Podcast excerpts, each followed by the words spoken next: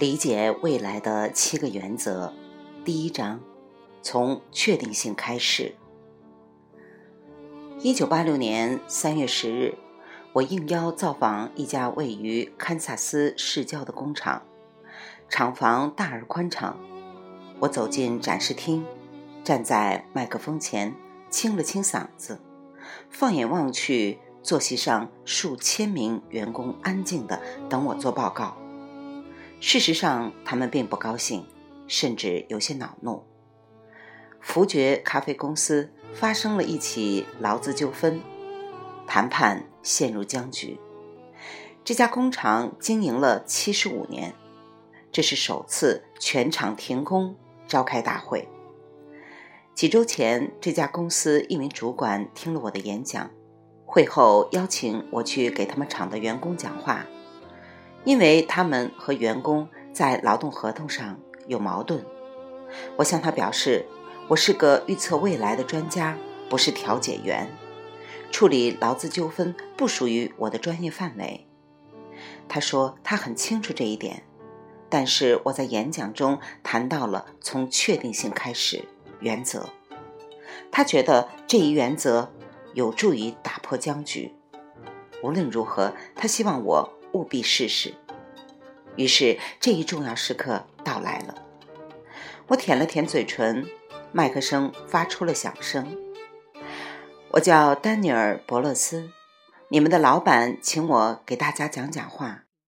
事先声明，他们已经付了我钱，所以既然我来了，我就要畅所欲言。人群中传来一阵紧张的笑声。我接着说道。在开始之前，我们可以达成一些共识。首先，大家都想保住饭碗，对吗？几十个员工严肃地点点头。我在白板上的第一项“保住工作”边上打了个勾。这个清单是我当天早晨列好的，上面写了许多双方可以达成的共识。大家都不想全家搬到另一个城市，对不对？这次有几百个人点了头，一些人还喊着：“那当然。”不管怎样，我又在留在堪萨斯城上画了一笔。我看看还有什么。大家都不想看到公司倒闭，对不对？这样问了一阵子，最后达成四十项共识。我大声逐一念出，看了看聚集在大厅里的员工。再看了看坐在一旁的管理层，说道：“你们已有四十项共识，在我看来，你们唯一需要解决的是如何将这些共识付诸实践。”神奇的是，他们做到了。工人们不再抱怨福爵咖啡公司的管理层，工厂也恢复了生产。在这个工厂发生了什么？我的话并没有带去新的信息。只是通过提问，让大家看到了原本就存在的事实，但这足以让双方打破僵局，重订合约，恢复生产。福爵公司的员工已经具备解决问题的所有条件，问题是他们之前只关注分歧，把共识放在了一边。国家、夫妻之间也会出现类似问题，每个人都会犯这样的错误。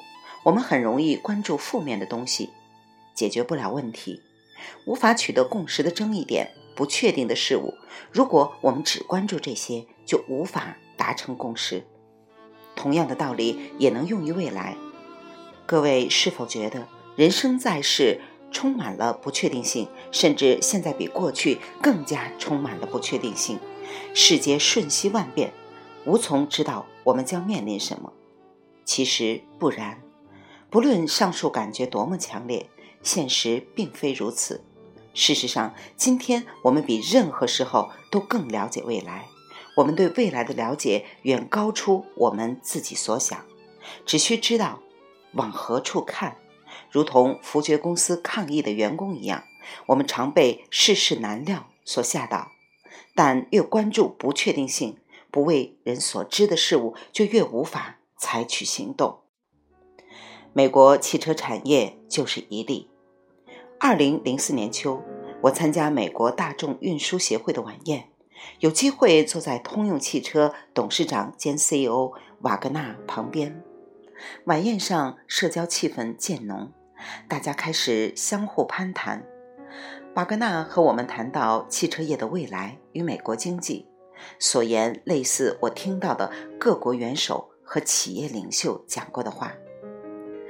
我们其实不知道，我们可以做出最好的假设，但谁又能猜到未来会怎样发展？其实很难讲。不管收集了多少数据进行预测，但未来根本无法预测。如果他所言属实，未来肯定是风声鹤唳、危机四伏；如果他所言属实，人类生存状态将黯淡无光。如果他所言属实，写这本书也就没有任何意义。所幸事实并非如此，未来可以被预测，但瓦格纳的不确定性观点却又是可以理解的。只要看看通用汽车、美国汽车产业以及美国当前的处境，就能看出端倪。二十世纪初，美国发展的潜力傲视全球，美国汽车产业的前景。无可比拟，汽车展现了美国最精湛的创意发明，在其出现后一百年的时间里，永远的改变了我们的生活与思维、购物与恋爱的过程，以及发动战争与散布和平的方式。一九五三年，二十世纪的中叶，通用汽车总裁所宣称的“适合通用的就适合美国”，曾引起广泛响应。而后来又引申出的“通用走到哪，美国就跟着走到哪儿”，更是成为美国家喻户晓的口号。但通用的经营走向了何方？就在我和瓦格纳共进晚餐时，进展并不顺利。几十年来，通用汽车一直是全球汽车制造业最大的企业，原本叱咤风云，如今却亏损几十亿美元。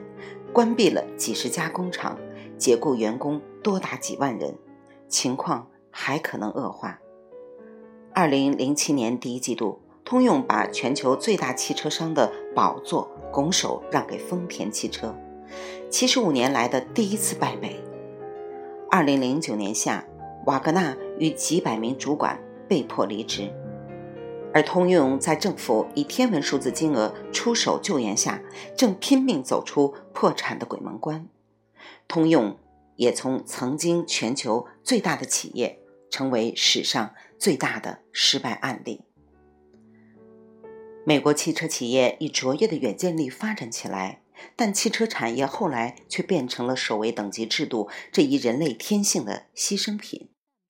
美国汽车产业停止对。未来的预测，也不再问我们知道哪些是确定的。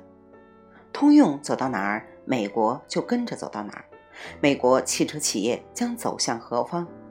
美国又将走向何方呢？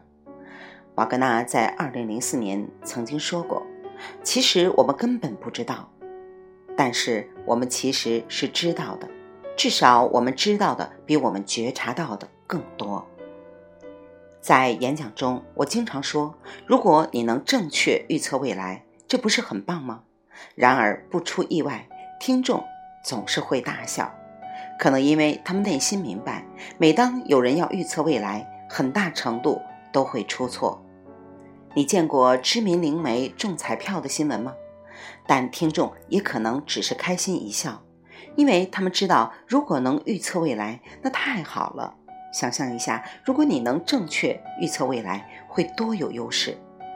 这本书的目的就在于此。我常在讲话中提到另一个重点：你可以精确的预测未来，你要做的就是把可能猜错的部分删去。这一点也常引人发笑，但我是认真的。惊喜的是，当你删去可能猜错的部分，剩下的正确部分足以起到很大的作用。问题是，你如何分辨二者？这就是拥有远见力的七大方法的第一招，也是本章的重点：周期变化。